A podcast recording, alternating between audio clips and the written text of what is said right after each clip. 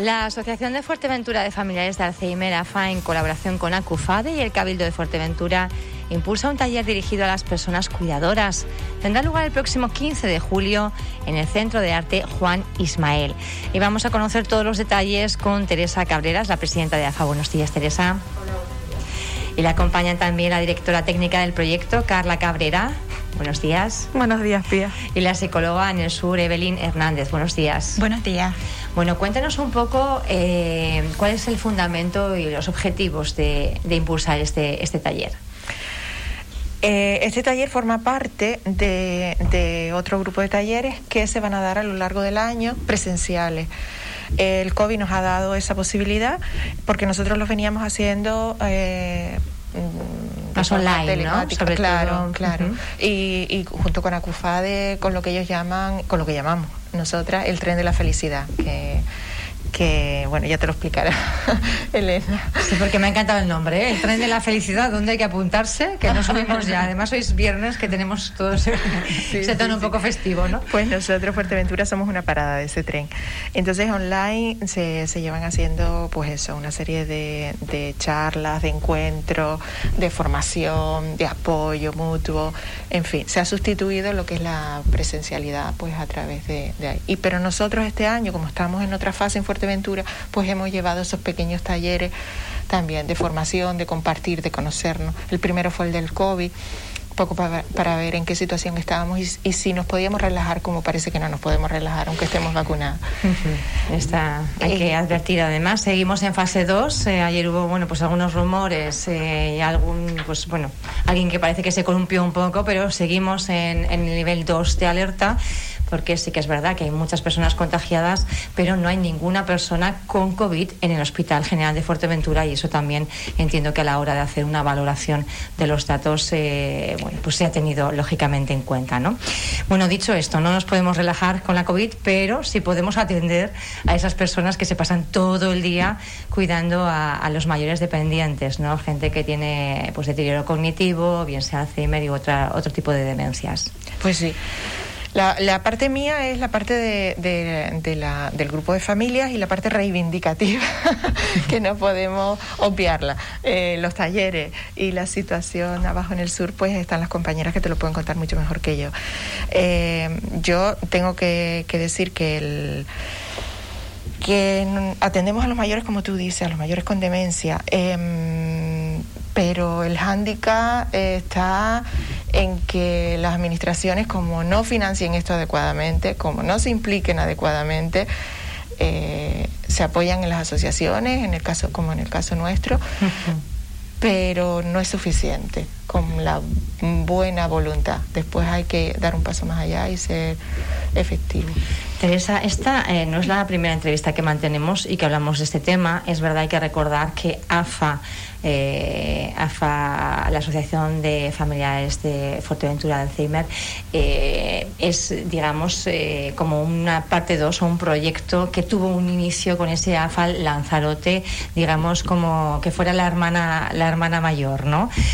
ahora ustedes están caminando en solitario en su momento, cuando se iba a producir, digamos, esa desvinculación, eh, no se veían realmente capaces y además aludían a que la administración pública tenía que hacerse cargo de este, bueno, pues de esta situación también, de este segmento de personas que necesitan atención y que no se podía dejar todo en manos y en el peso y las espaldas de los familiares como, bueno, pues como, como está siendo, ¿no? No es la primera reivindicación en esta línea. No, no, y eso mm, siempre lo he dicho, como hay una cobertura sanitaria universal, debe haber una cobertura un sistema social, mm, mm, ¿cómo se dice esto? Una cobertura social también, ¿no? Eh, universal.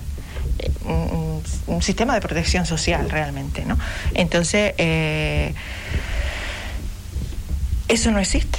No, no existe, no está lo suficientemente en esta isla cubierto. Y entonces cuando tiramos de, asociaciones y no hay una financiación adecuada y las asociaciones tampoco están financiadas en su justa medida cuando lo necesitan, pues claro, mm, aquí llegan... La, Falta más apoyo por parte del Cabildo. Han pedido ustedes, bueno, pues más economía. ¿En qué punto está esa, no sé si negociación o esas propuestas esos diálogos que tienen sí, ustedes sí, con la Esas propuestas son para el próximo año con el Cabildo y vamos a desarrollar los proyectos el año que viene y como sea. Pero independientemente de eso, eh, los hándicaps de los espacios, por ejemplo, es que eso, no, eso yo, yo no lo entiendo, ¿no? O sea, si la administración quiere que una asociación dé un servicio mínimamente digno, ayúdanos no, una asociación que da servicio no es lo mismo una asociación, si yo me junto con 20 amigas para hacer una murga, con todo mi respeto a la murga que me encanta, pero no estamos hablando de eso. ¿eh? Cuando estamos hablando de un servicio que tendría que prestar la propia administración. Eh, tenemos ahora mismo, no, no, y aunque lo, aunque lo demos nosotros, mm, tiene que ser con dignidad. O sea, el espacio nosotros ahora mismo en Puerto Rosario estamos utilizando las instalaciones del centro de discapacidad. Una parte de esas instalaciones que iban destinadas a la piscina. Y estamos utilizando una oficina donde por el COVID a veces podemos estar todas, según la fase en que estemos, y a veces no.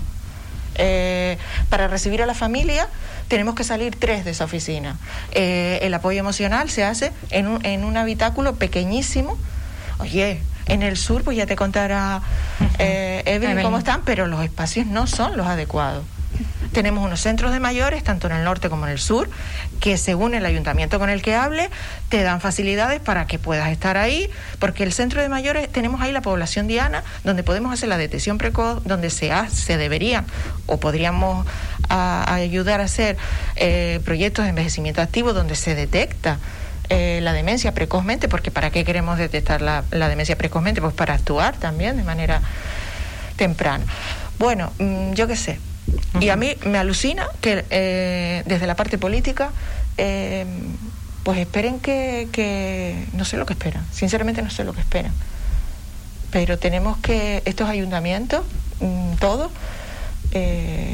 tienen que colaborar un poquito más porque son las administraciones locales las más cercanas al ciudadano y, esos centros de mayores que, mm, que, yo entiendo que para los mayores, hasta que no haya um, unos protocolos, no pueden utilizarlos, que yo no sé, porque las casas de apuestas, como hemos dicho, están muy bien regularizadas y quién puede entrar y cuánto y cómo, y en centros de mayores, yo no sé por qué no. Mm, bueno, me lo puedo imaginar, ¿no?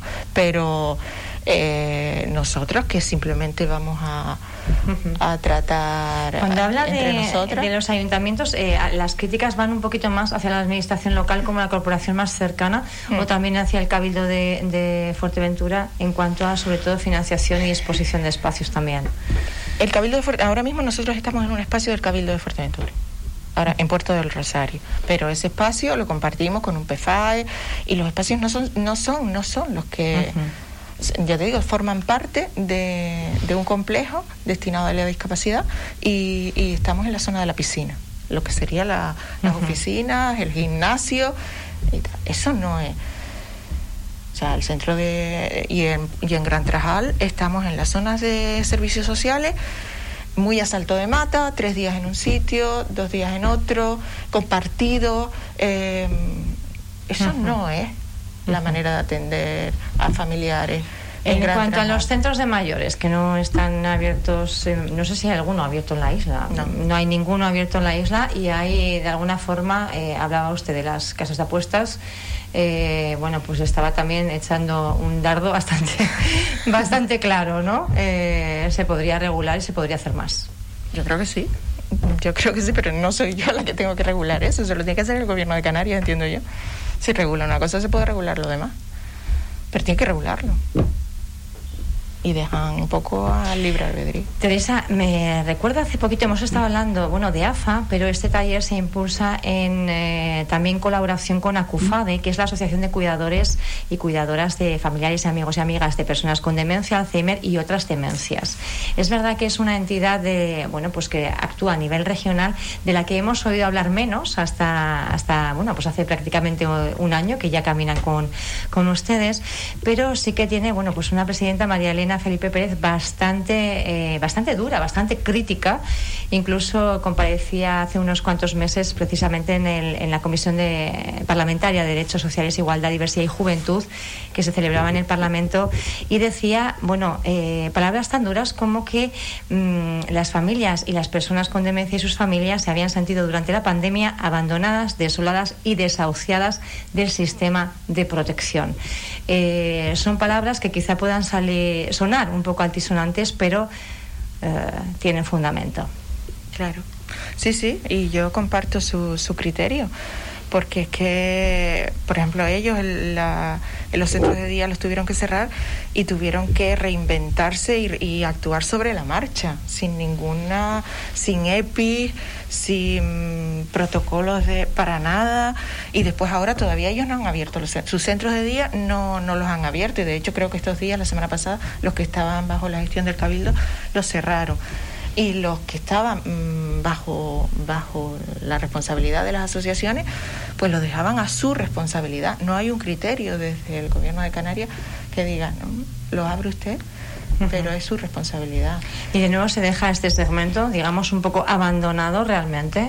Aquí en Fuerteventura, mm, desde luego, no hay ningún abierto, entonces mm, ya está. No hay ningún abierto, primero porque no hay, porque el centro, el único centro de día que hay, que hemos hablado siempre, es el de Josefina Pla, terminado me refiero, y no y no está operativo. ¿En Corralejo estamos hablando? Sí, sí, sí, y no está operativo. Y los de, y los centros de mayores, que son centros de ocio realmente, el de Puerto y el de Gran Trajal están cerrados.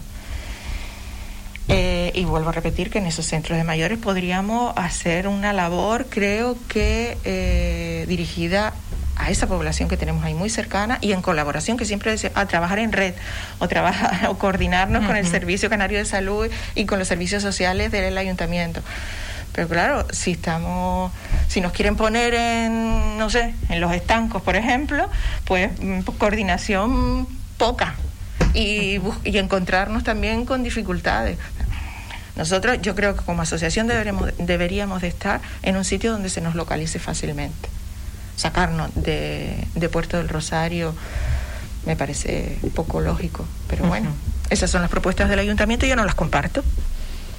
Son en este caso el ayuntamiento capitalino, sacarles de Puerto del Rosario. Sí, bueno, mm, sí, esa es una oferta que tenemos, pero no me parece. ¿A dónde sería?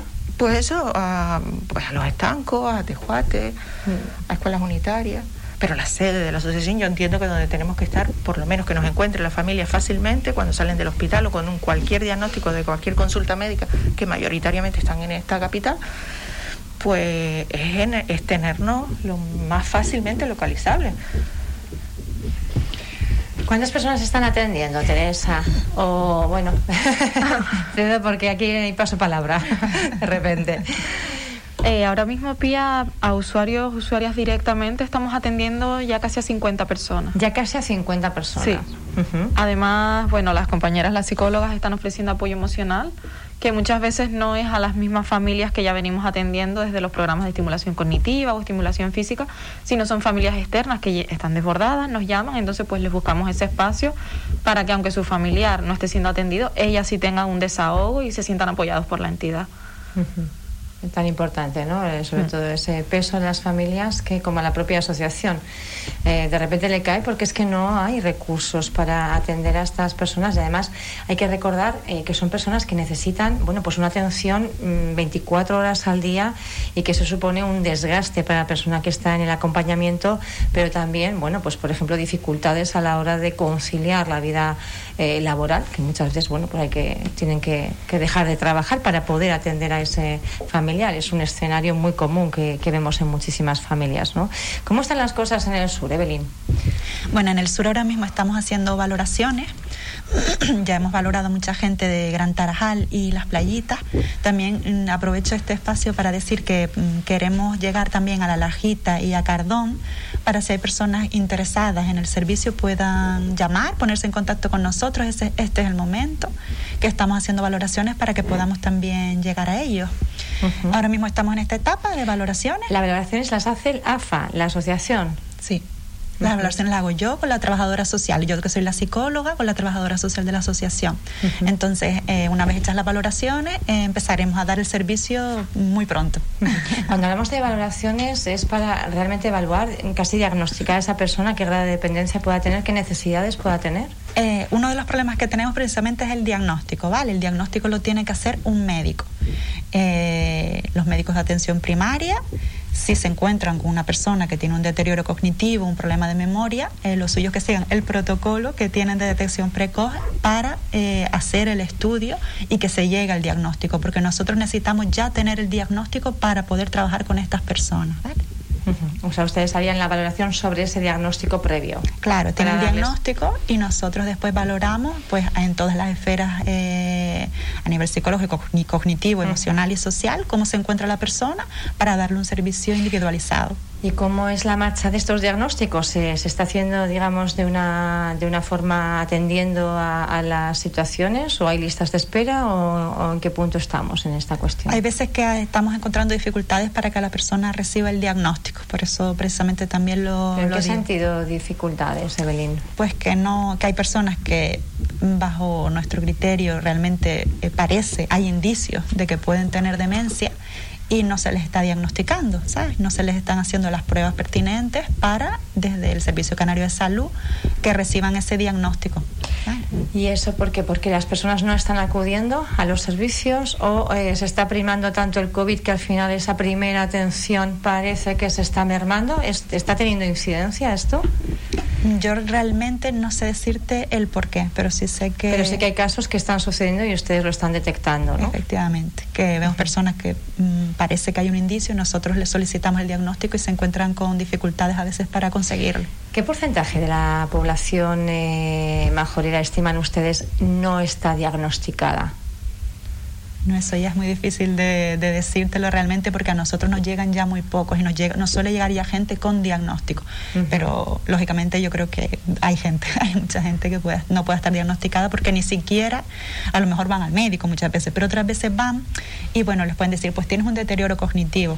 Pero a lo mejor propio de la edad, ¿no? Porque muchas veces también eh, una de las dificultades creo es eh, determinar realmente, ¿no? Si va acorde a ese proceso de envejecimiento o eh, bueno, pues se trata ya de una patología. Eh, pero hay unos protocolos que yo pienso que son los que se deberían, ¿verdad? Poner en marcha para decir, pues si hay un deterioro cognitivo, a lo mejor deberíamos estudiarlo un poquito más para ver si realmente no es solo un deterioro cognitivo normal de la edad, sino es una patología, ¿no? Es una demencia.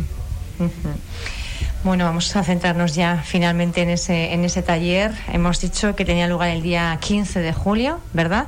No sé si están ya las plazas eh, cubiertas o todavía... No, todavía no. Todavía no. Bueno, pues vamos a hacer un llamamiento a esas personas que estamos seguras de que son muchísimas, que necesitan, bueno, pues un poquito de cariñito, eh, un poco de aliento, que, que estén cansadas, que muchas veces se encuentran solas, ¿no? Pues en esa atención tan, tan exigente que es el cuidar a una persona una querida eh, y dependiente 24 horas al día, ¿no?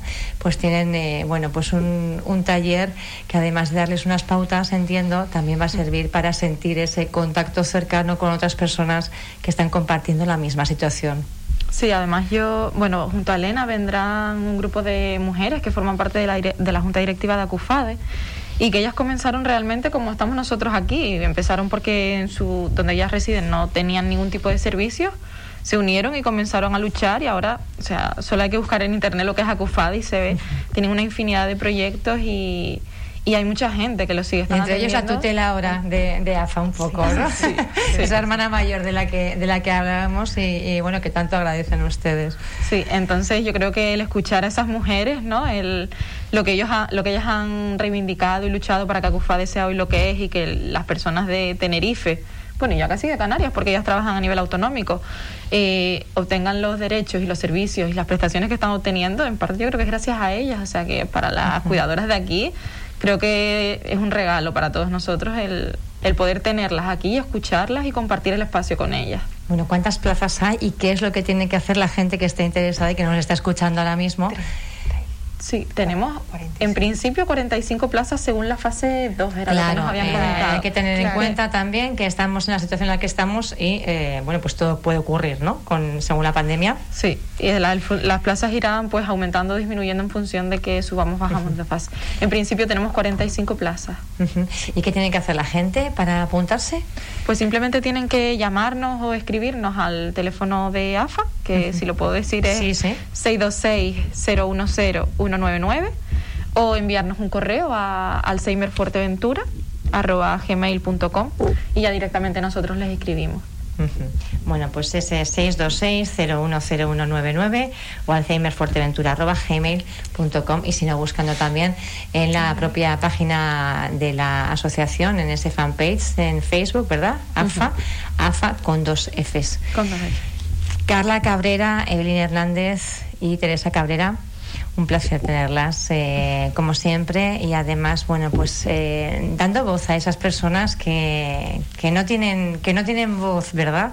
Eh, muchas veces van perdiendo también la, la memoria y parece que, que, también perdieran sus derechos, pero esto no puede ser. Para eso están ustedes aquí reivindicando esos derechos y esa, y esa cobertura social tan necesaria. Gracias. Gracias. Muchísimas gracias.